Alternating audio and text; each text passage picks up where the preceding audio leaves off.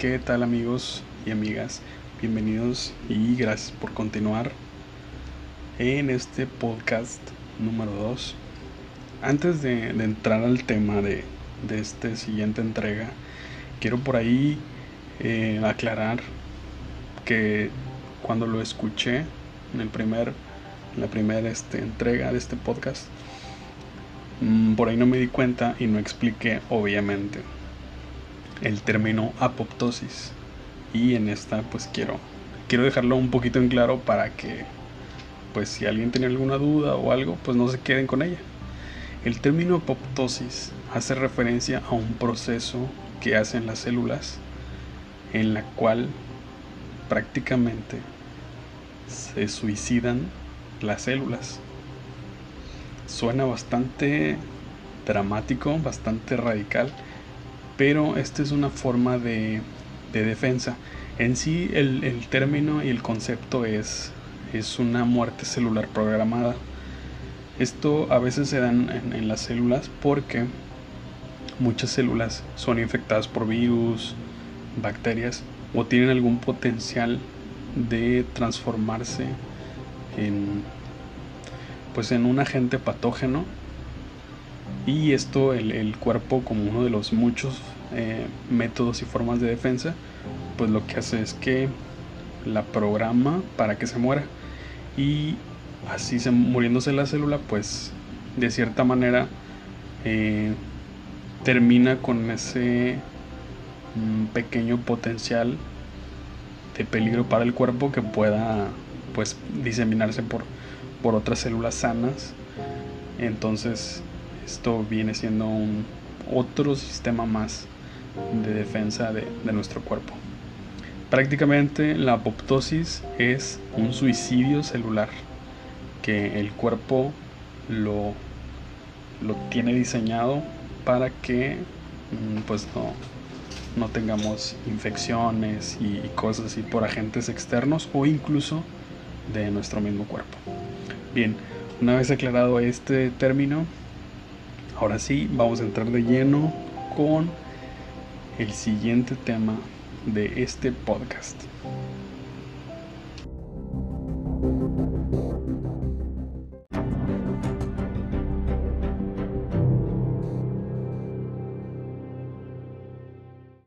Un poco, mucho de lo que conlleva este tema cómo ha venido acompañando esta sustancia al hombre desde, pues, básicamente desde que era el hombre primitivo antes de que iniciara con, con la escritura, con, con todos aquellos mm, eh, métodos que, que lo fueron civilizando. O sea, esto, esta relación entre el hombre, las abejas y la miel, pues ya tiene, tiene su buen rato.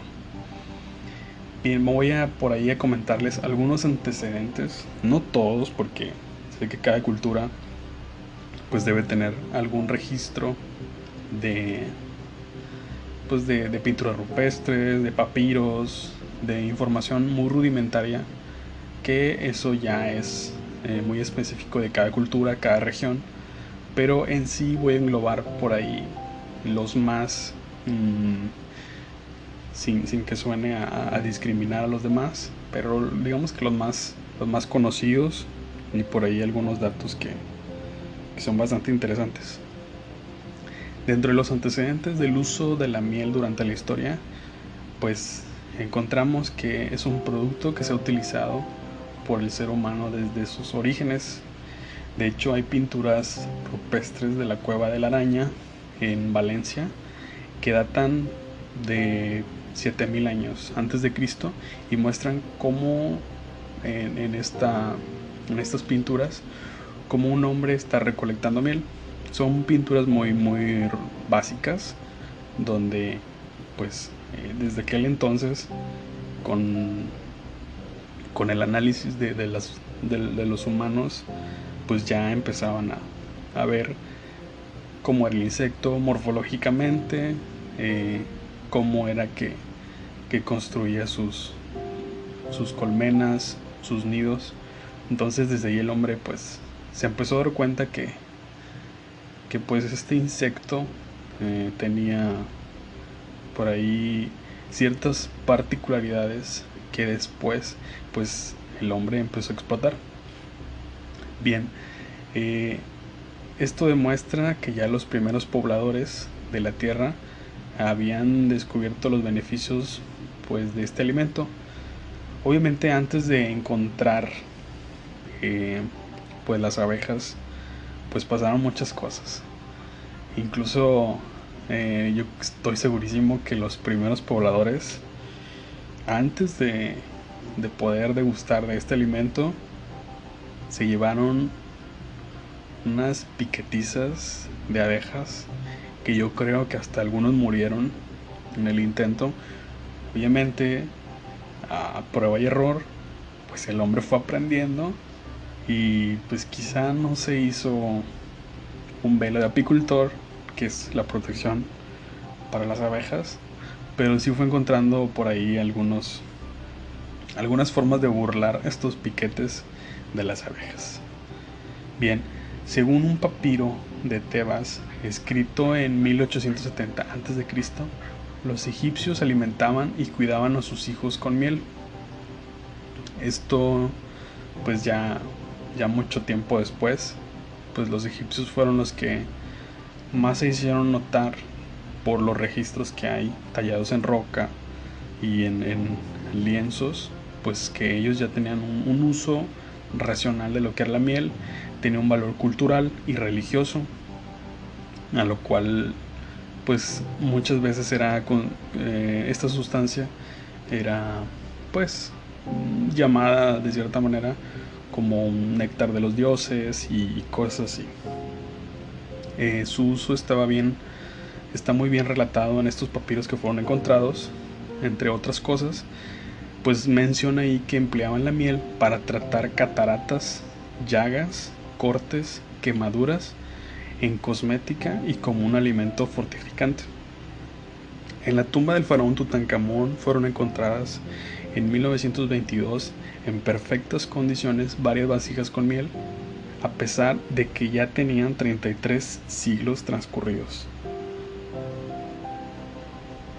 Esta información es, mm, digamos, creo que en algún momento todo lo hemos escuchado, por ahí han hecho mucha referencia a que en esta tumba de Tutankamón pues se había encontrado pues no nada más miel, fueron muchas cosas, pero de las que más llaman la atención fue la miel y que esta miel pues todavía pues estaba en, vigencia, estaba apta para comerse. Antes en el, en el antiguo, en antiguos tiempos, la miel se utilizaba como un antiséptico un antiséptico en el antiguo Egipto, ya que pues esta propiedad la descubrieron porque conservaba los cadáveres. Prácticamente lo que hacían en el antiguo Egipto pues era como lo que hacemos hoy con la carne, ¿no? Cuando la vamos a asar pues le damos una... Eh, ¿Cómo le llaman? Como una sazonada, como un este marinada, perdón, se me había ido. Digamos que de cierta manera se escuchará raro, pero a los cadáveres los pues los marinaban en, miel y pues al ellos tenerlo como una sustancia que era bastante eh, digamos que exclusiva con poderes medicinales curativos tenía un valor religioso entonces ellos pues dentro de sus rituales pues eh, untaban a los cadáveres con, miel y pues esto hacía que se preservaran. Eh, este poder antiséptico de la miel mantenía inalterables los cuerpos de los muertos. Eh, más conforme vayamos platicando este podcast, iremos, iremos viendo por qué es que esta sustancia, la miel, tiene esos, esos atributos. La miel también se utilizaba como un vigorizante por los faraones, soldados e intelectuales.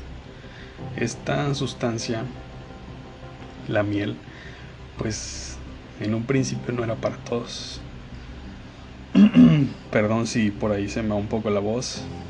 Ya es, es algo, es algo tarde y, por ahí se me, se me tiende a cerrar la garganta. Pero no importa. Les, como les comentaba, eh, la miel pues antes no era, digamos, sin, sin decirlo en una forma peyorativa, pero pues no era de la clase baja. Eh, la miel pues era un alimento sumamente exclusivo no sé si se puede decir que como el caviar de en aquel entonces, pero si no era para cualquiera. Em, dentro de todas estas mm, características que tiene la miel, hay, hay dos, dos, dos ramas, dos divisiones, en la cual es la nutricional y la otra es la terapéutica. En la nutricional, pues, eh, es, conocido que la miel aporta enzimas, azúcares, mm, proteínas, carbohidratos, que son los azúcares.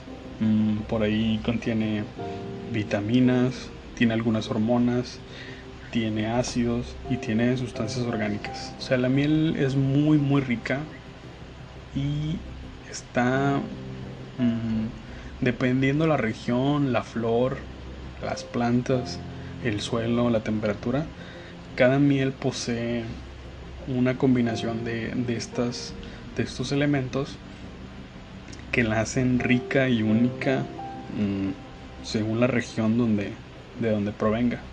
Y esto conlleva a que puede curar ciertas afecciones muy específicas y tener un, digamos que un amplio rango de, beneficios para, las personas que lo consumen o que lo utilizan de, modo terapéutico.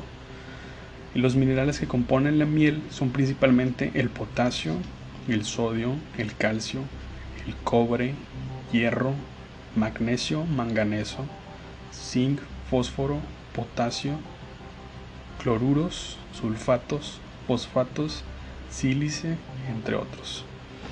Están también presentes un gran número de aminoácidos existentes como los son ácidos orgánicos, como el ácido acético, el ácido cítrico, entre otros, y vitaminas del complejo B, vitamina C, D y E.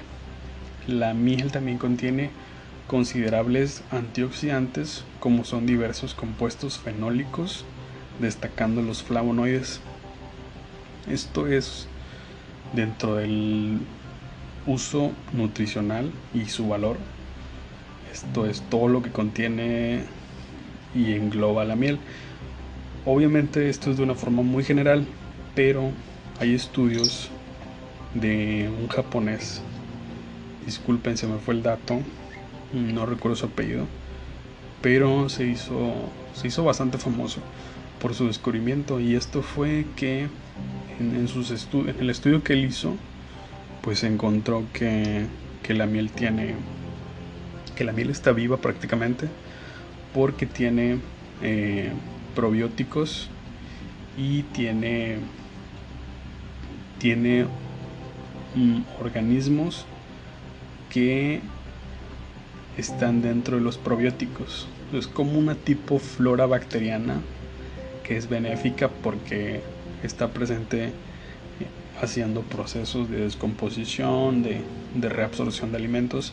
Entonces, cuando nosotros consumimos eso, de cierta manera esto nos aumenta nuestra flora intestinal y pues nos ayuda más a por ahí a reforzar todo lo que lo que llevan los procesos gástricos y de ahí los que demás los que demás siguen eh, por ahí quedó de verles el dato, pero es un japonés. Y lo que él encontró fue un lactobacilo presente en la miel que se llama lactobacilo kunkei. Este es un, probiótico y pues todos, todos sabemos que, los probióticos, de hecho, por ahí hay algunas, no sé si son yogurts o bebidas que indican que tienen probióticos, porque son, son parte de nuestra, nuestra flora intestinal y nos ayuda a digerir mejor, a absorber mejor los nutrientes, a que se distribuyan mejor. Entonces son sumamente importantes y estos están presentes en la miel. Así como también hay em, eh, lo que ya les mencionaba que eran las eh, vitaminas, eh, flavonoides y todo eso, pues encontramos, digamos que ciertos seres que habitan en la miel que son de un de un ambiente muy específico porque la miel es un ácido y este ácido eh, no permite que algunas bacterias, algunos virus y algunos hongos pues proliferen. Eh, se ha demostrado que la miel también tiene numerosas acciones biológicas sobre heridas, esto ya en el tema terapéutico. Se ha demostrado que tiene una acción antimicrobiana que elimina rápidamente infecciones, ya que ofrece un ambiente húmedo de curación sin el riesgo de crecimiento bacteriano. Tiene un poder deshidratante autolítico del tejido necrótico o tejido muerto y una notable reducción del mal olor que desprenden estas, estas heridas.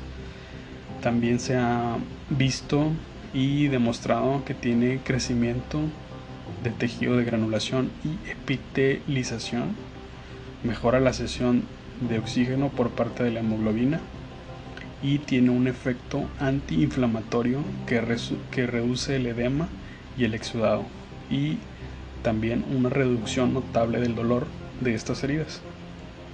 Esto es, como le repito, en el uso terapéutico. Es bastante bastante interesante este tema porque por ahí hay como una pues una controversia ya que pues que entra esta duda no de, de por qué si la miel es tan antigua incluso podría decirse que es de los primeros medicamentos si de alguna forma se puede llamar así por qué la miel mm, a pesar de que tiene miles de años que el hombre tiene una relación con ella, ¿por qué no se han pues se ha ahondado más en estudios? Por ahí hay hay médicos, no digo que todos, pero si hay un cierto número, un porcentaje de médicos, incluso podría decirse que en el mundo, que como que este remedio lo tienen así como, como un una simple mm, como una receta no que no que no está comprobada con los rigores eh, científicos y de cierta manera es menospreciada la miel. Pero de verdad que sí hay muchos estudios donde se comprueba se replica y se concluye en que la miel no es que sea milagrosa, pero tiene efectos que son mm, considerablemente y que tienen un porcentaje de significancia en los experimentos o en los ensayos que se ha, que se ha trabajado con, con esta sustancia. Vaya, que sí tiene un efecto ya sea positivo o un efecto cicatrizante o un efecto reparador eh, desinflamatorio obviamente no es un efecto que prácticamente que te la pones o te la untas y ya automáticamente ya es, es, un este como tipo células madre no que, que te van a reconstruir todo no no tampoco es Em, creo que no se trata de, crear una fama que, que quizá no, no, tenga una sustancia, pero que sí ayuda. Incluso por ahí se ha comparado con el tratamiento de medicina y ofrece las mismas actividades de cicatrización, de, de desinflamar esa zona, de oxigenación en las células. Eh, obviamente comparada versus la miel con el medicamento específico que hace todo eso. El detalle es que el medicamento, pues, si no tienes un seguro eh, o, algún tipo de servicio médico, pues lo tendrías que comprar en una farmacia con una patente y obviamente esto es costoso. Entonces lo que tiene la miel es de que la miel es una sustancia que está al alcance de todos y prácticamente lo podemos ver.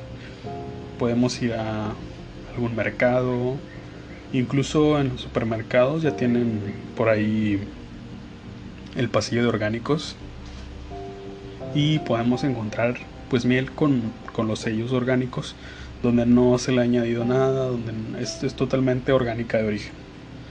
Y de cierta manera, a pesar de que es orgánico y puede ser un poco más caro, pues sí está al alcance de todos.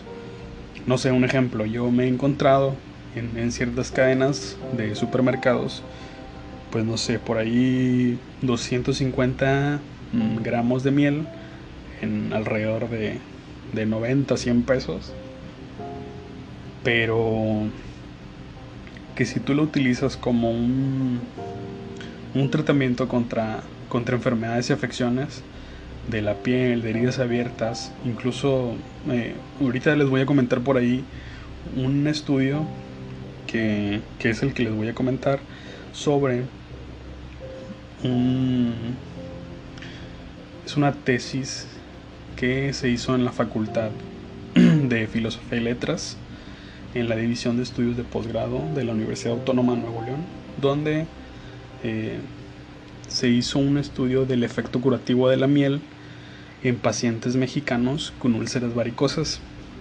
O sea, ya es un ya es un efecto sumamente puntual y específico que la miel mm, tiene efectos, o sea, efectos considerables, o sea, efectos reales. No es es que creo que sí, creo no, no, no. Son efectos que realmente se pueden percibir durante cierto tiempo y que es lo que les comentaba, que es este versus entre la miel y un medicamento específico que si se utiliza no solamente como, como un, alimento que, que, te aporta obviamente muchísimos nutrientes, pues este también puede ser como un tipo de botiquín que pues relativamente es muy barato en comparación con, con medicamentos que se especializan en, en todo eso. Y sobre todo que muchas veces hay pacientes que todos somos diferentes, todos eh, eh, la misma sustancia a mí quizá me puede funcionar o no, pero a ti a lo mejor pues sí te funciona muy rápido la mitad de la dosis. No todos somos iguales, no todos nos estandarizamos igual. Entonces, quizá yo necesito un medicamento para que me cicatrice, otro para que me baje la inflamación y otro para que me oxigene. O necesito un, un tratamiento que me que me provea diferentes medicamentos para poder sacar adelante un pie diabético, una cicatriz por algún absceso, no lo sé. La cuestión es que la miel, digamos que es un combo de medicina natural que, eh, que no solamente eh, tiene una, un efecto directo sobre una enfermedad o una afección de, de la piel o de otros de otros padecimientos sino que pues tiene más efectos sobre, sobre otras, otros padecimientos. Bien, el, el, estudio que les voy a por aquí a platicar es el, que ya les mencionaba, que es el efecto curativo de la miel de abeja en pacientes mexicanos con úlceras varicosas. Este estudio eh, fue hecho como requisito para obtener el grado de maestría en metodología de las ciencias por Sara Silvia Ayala Atrián. Bien, ella comenta que eh, la úlcera venosa arterial y mixta es un padecimiento que ocupa los primeros lugares de consulta dermatológica en México. Este padecimiento dura toda la vida. Muchas veces causa minusvalidez con pocas probabilidades de éxito dentro de la medicina alópata actual. La medicina alópata es la medicina clásica, la que todos conocemos, que es la medicina que se apoya en recetar medicamentos, la que todos conocemos, la que te receta mmm, paracetamol y tú vas y surtes a una farmacia, pues paracetamol y te dan esa pastillita, esa es la medicina alópata. Diferentes civilizaciones han utilizado la miel de abeja en las curaciones de heridas con muy buenos resultados. Ella comenta esto. Pero existe una controversia de su uso. Los médicos naturistas la consideran una sustancia con múltiples propiedades curativas, mientras que los médicos tradicionales, los alópatas, no la aceptan como una opción curativa para este tipo de padecimientos. Dentro de este estudio se tiene un objetivo general, o se tuvo más bien, que fue el determinar el efecto curativo de la miel de abeja de la región en pacientes con úlcera varicosa, identificando como posibles propiedades curativas la actividad antimicrobiana, que es la desinfección, limpieza de la herida, deodorización, absorción del edema, desinflamación y formación de tejido y granulación, así como la epitelización o cicatrización. Dentro de este estudio se aplicó una metodología de diseño cuasi experimental.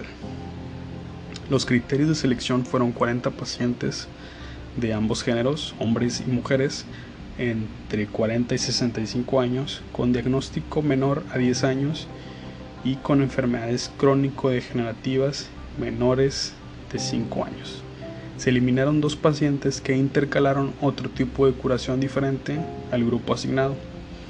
Se solicitó el consentimiento informado, se realizaron mediciones iniciales de las heridas, valorando las características en las que se encontraron, además de cultivo para identificar la presencia de microorganismos.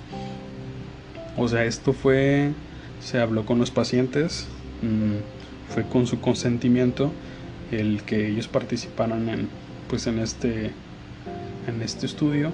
Y antes de iniciar pues se hizo por ahí un, tipo de de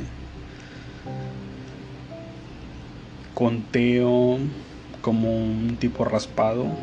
La verdad no sé cómo, cómo se diga este el término clínicamente y en el cual se hicieron cultivos para tener eh, pues la presencia de, de ciertos por ahí bacterias, por ahí algunos hongos, que son los que, que, siempre están presentes en estas heridas y que no permiten que, que, se sanen.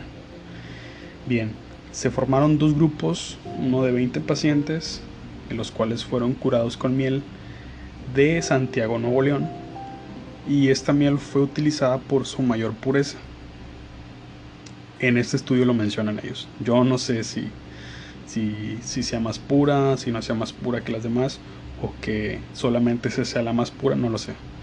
Este estudio así lo, lo menciona. Bien, en esta fueron, eh, em, ¿cómo decirlo?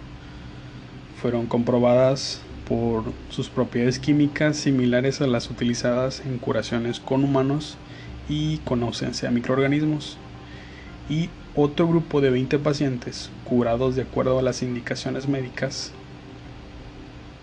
eh, además de haber recibido un tratamiento antibiótico posterior a los resultados del cultivo, con mediciones antes y después con evolución y peso estimado de la piel.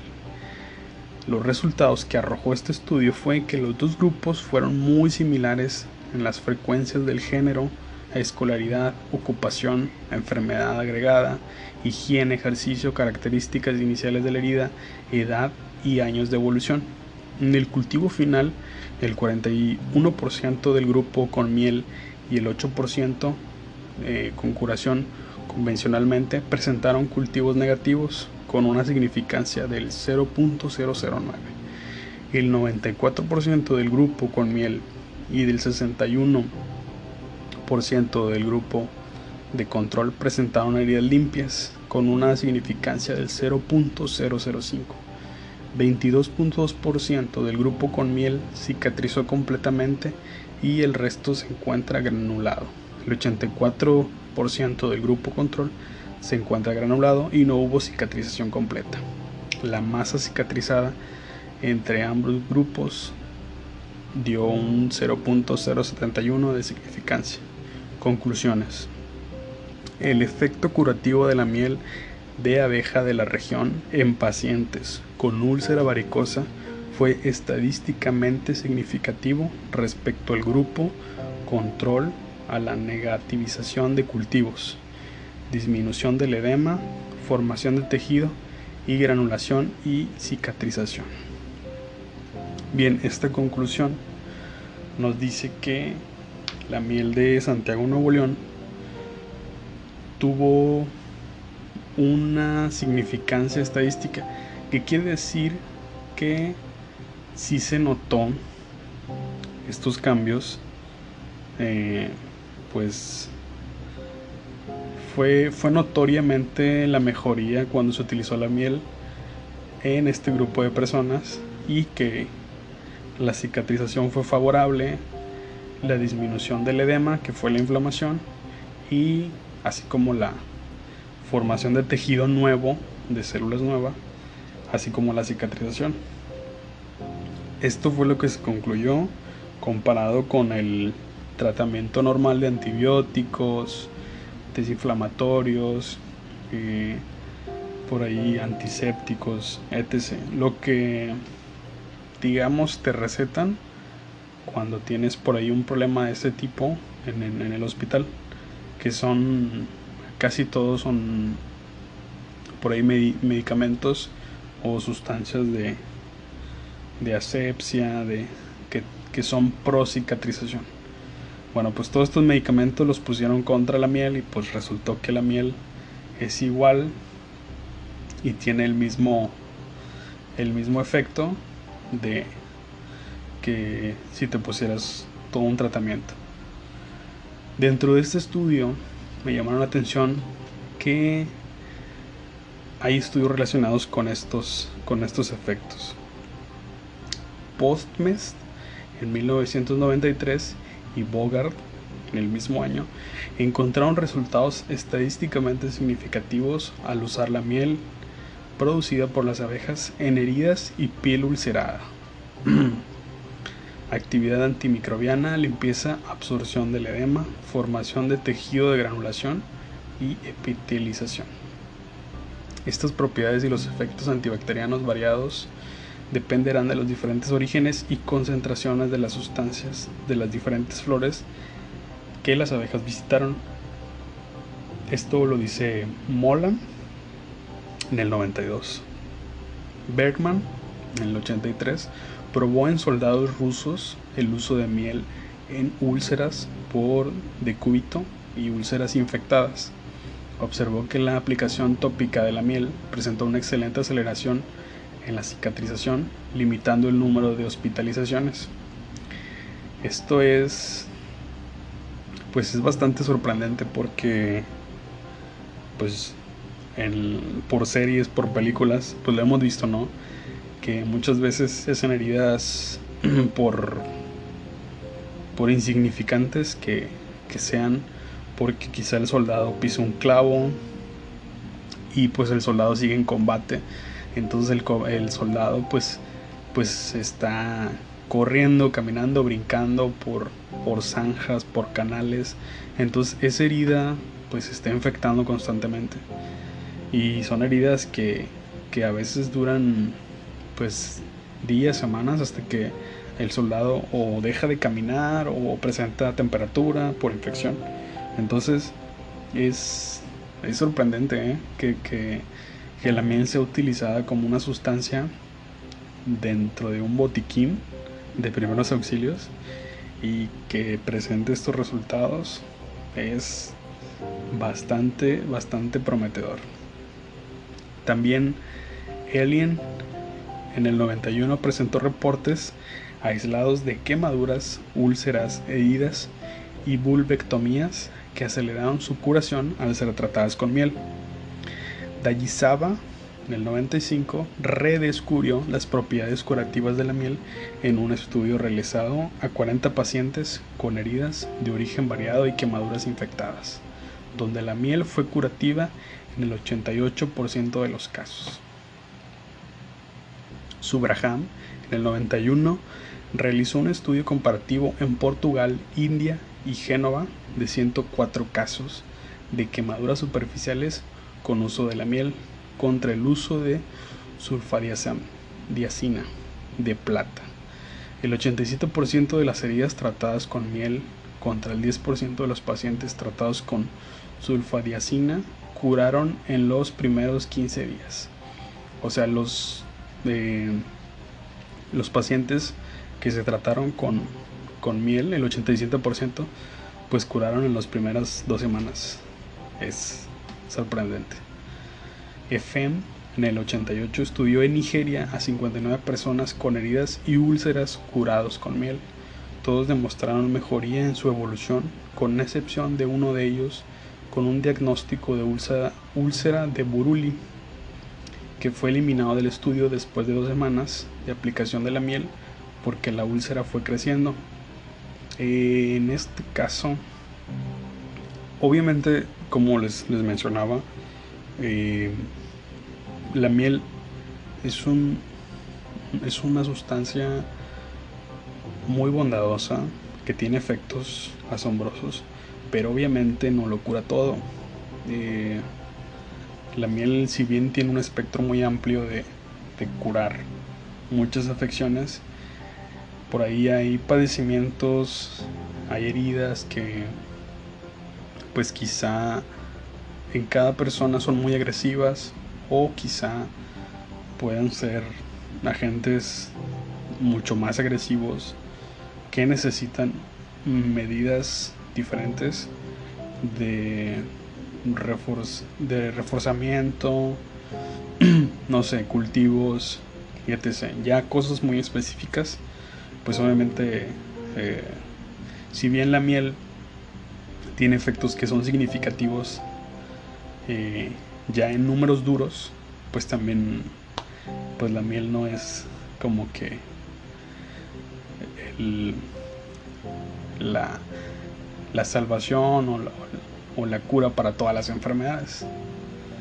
Bien, los demás participantes, después de una semana de aplicación de miel, presentaron cultivos negativos. Inicialmente presentaron Pseudomona, Staphylococcus aureus, Streptococcus pyogenes, Proteus mirabilis y Escherichia coli.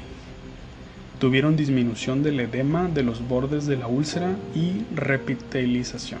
O sea que en los bordes de su úlcera se desinflamó y tuvieron un crecimiento nuevo de células de la dermis.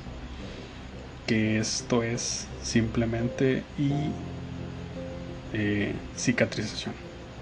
Esto es que realmente tuvo efectos y desinflama la miel puesta en heridas y que cicatriza. Los investigadores que han realizado estudios de curaciones con miel de abeja coinciden que las propiedades físicas, químicas y biológicas de la miel son de mucha ventaja en pacientes con úlceras diabéticas y malignas, facilitando una decisión precisa de realizar la amputación de un miembro afectado ubican la miel como una sustancia ideal para casi todo tipo de heridas y úlceras, con excepción de las que están infectadas por Mycobacterium, y esto lo dice Alien en el 93, Subraham en el 93 y FM en el 88. O sea, la miel, si bien tiene muchas características, mm, específicamente con Mycobacterium no es muy eficaz. Estos son algunos estudios que, estuve por ahí checando, pero hay muchísimos. de verdad que me queda clarísimo que, que la miel es una sustancia que quizá muchos sabemos de, de que cura, de que, de que es buena, que es rica, que, que, es el dulce de la naturaleza y todo eso. Pero muchas veces sí como que pasamos por alto sus efectos, que no solamente son que tiene vitaminas, minerales, que tiene azúcares, que, que se hacen en muchos derivados, que se hacen jarabes, jabones, etc. Sino que realmente la, la miel es un, una alternativa que, que está a la par de, de muchos medicamentos que tienen años de investigación, millones de dólares en estudios, especialistas de renombre, o sea, personas que toda su vida se han dedicado a, a la investigación, doctores, biólogos, químicos, un, equipos eh, multidisciplinarios que han hecho investigaciones durante 10 años y han elaborado un medicamento específico para heridas y ese medicamento que sale al mercado con una patente y que es carísimo, pues la miel está a la par. Obviamente quiero dejar por aquí un poquito en claro que hablamos de miel orgánica. miel sin adulterar, miel sin hervir, miel sin agregarle ninguna cosa extraña. O sea, literalmente de la colmena, mm, totalmente sellada en, en, los panales de abeja, así, extraído por el apicultor.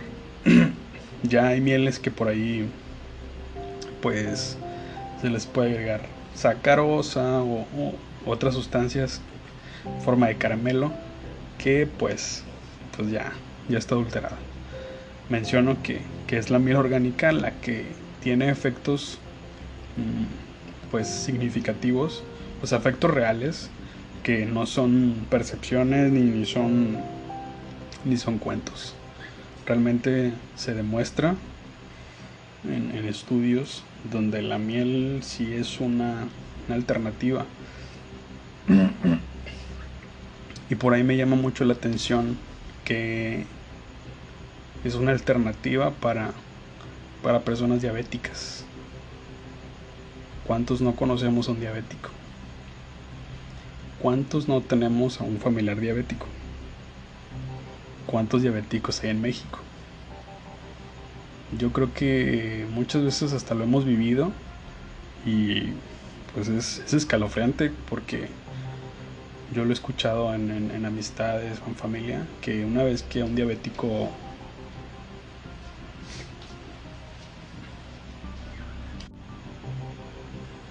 una vez que a un diabético le cortan pues un dedo desgraciadamente se extiende el otro dedo o al, pie entero y va subiendo. O sea, es, es terrible como una enfermedad es, es, así despiadada que literal, o sea, te come a pedazos. Es, es terrible. Y no quiero con esto estigmatizar, pero muchas veces mmm, pues tú vas al, médico, ¿no? Y por ahí traes una herida en, algún dedo y pues el doctor te dice, no, pues mira, obviamente primero evalúa tu, tu, tu, herida y te sabes que este, usted tiene que ir a cirugía y pues ya no te, te programan y te meten a cirugía. Y le dicen, oiga, ¿sabe qué? Este, pues está crítico su, su herida y la única es amputar. Mm, pues esto es, es terrible, ¿no? en lo psicológico y obviamente en, lo físico para una persona el, el, entrar a una cirugía y que, que, salga amputada sin una extremidad, ya sea un dedo o lo que sea, así sea un pedacito de, de, carne, creo que es terrible. Y sobre todo pega en lo psicológico y una persona así psicológicamente se va para abajo se va para abajo, decae su ánimo y es terrible. ¿eh? Yo he visto y he conocido personas que son cercanas que una vez que les cortan un dedo o que la herida em, empezó con un pequeño huequito, pequeño hueco, ese hueco se hace hundísimo y atraviesa hasta el otro lado, ya sea del pie, la pierna, y esto es terrible. Obviamente es un dolor muy muy agudo y demasiadas complicaciones.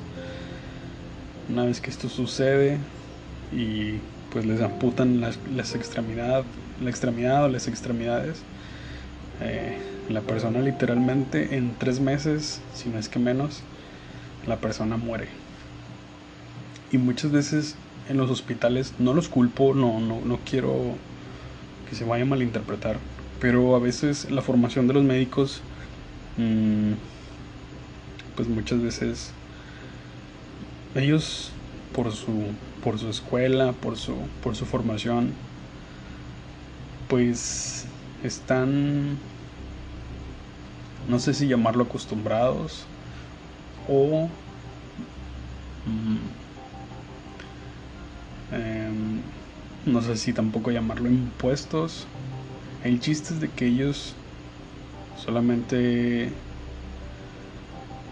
por ciencia obviamente se guían como, como debe de ser. Pero a veces mmm, te recetan un medicamento y si no te funciona, pues te recetan otro. Y si no te funciona, pues a ver, pues hay que ir viendo, ¿no? Cómo, cómo y de qué manera te podemos ayudar. Obviamente los médicos todo mi respeto y, toda mi admiración. De hecho, en, mi familia hay médicos y son personas que, obviamente siempre nunca van a poner en una balanza una pierna contra la vida de un ser humano. Pues obviamente ellos son, son pro vida y, y, el 100% de las veces, pues ni modo, o sea, si es tu pierna o tu vida, pues ni modo con todo el, dolor del mundo, pero pues ellos te van a salvar. Muchas veces hay otras alternativas. Que no se nos olvide que de la naturaleza salieron todos los medicamentos y siguen saliendo los medicamentos. Los, eh, medicamentos salen de plantas y de animales. De las plantas salen los activos que se aíslan en laboratorios y que eso se transforman en pastillas, en jarabes, en soluciones, etc, etc. De animales hay enzimas que destruyen ciertas enfermedades, virus, parásitos, bacterias. Hay eh, toxinas de ciertos animales que se convierten en antivenenos, que se convierten en cicatrizantes, que se convierten en muchas, muchas sustancias que se aíslan y se, se replican en laboratorios y pues de ahí sale un nuevo medicamento para una afección en específico. Todo viene de la naturaleza. Si les puedo dar un consejo, o si así lo quiero llamar como un consejo, es que si, si atendamos las recomendaciones de, de los médicos y de todo eso, pero de verdad les recomiendo que busquen información de sustancias naturales que realmente sean comprobadas con ciencia que ayudan a mejorar padecimientos, que curen. Yo creo que la mejor información que podemos tener en la mano es la comprobable. A veces en nuestra familia muchos tenemos la, fortuna y la bendición de, de tener miembros de la familia en, ranchos, en zonas rurales, donde son personas eh, nativas de esa zona y conocen las plantas, animales y derivados que curan enfermedades y que han estado ahí muchísimo tiempo y que se han ido pasando todos esos conocimientos de generación en generación.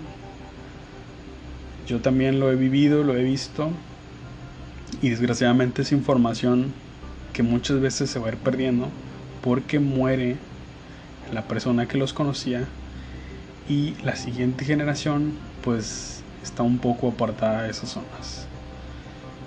Bien amigos, hasta aquí llega este podcast. Espero les haya les haya despertado por ahí un poquito más ese ese querer investigar más sobre sobre la miel, sobre sobre todas estas sustancias que que está comprobado que ayudan y que son eficaces. Sobre todo con diabéticos. Y si puede con diabéticos, que son personas que todos sus sistemas se ven estresados por esta enfermedad. Yo creo que si puede con, con enfermedades, con heridas, con padecimientos de diabéticos, yo creo que pues va a poder más y va a tener efectos más positivos sobre personas que quizá no sean diabéticos. Les recomiendo que en su mesa siempre tengan miel orgánica. Háganse amigo de algún apicultor y vayan directo con esas personas. Porque realmente están comprando salud, están comprando una sustancia que muchos la llaman milagrosa y no es para menos. Muchas gracias amigos y espero se encuentren muy bien. De corazón les mando un abrazo y nos vemos en la siguiente entrega.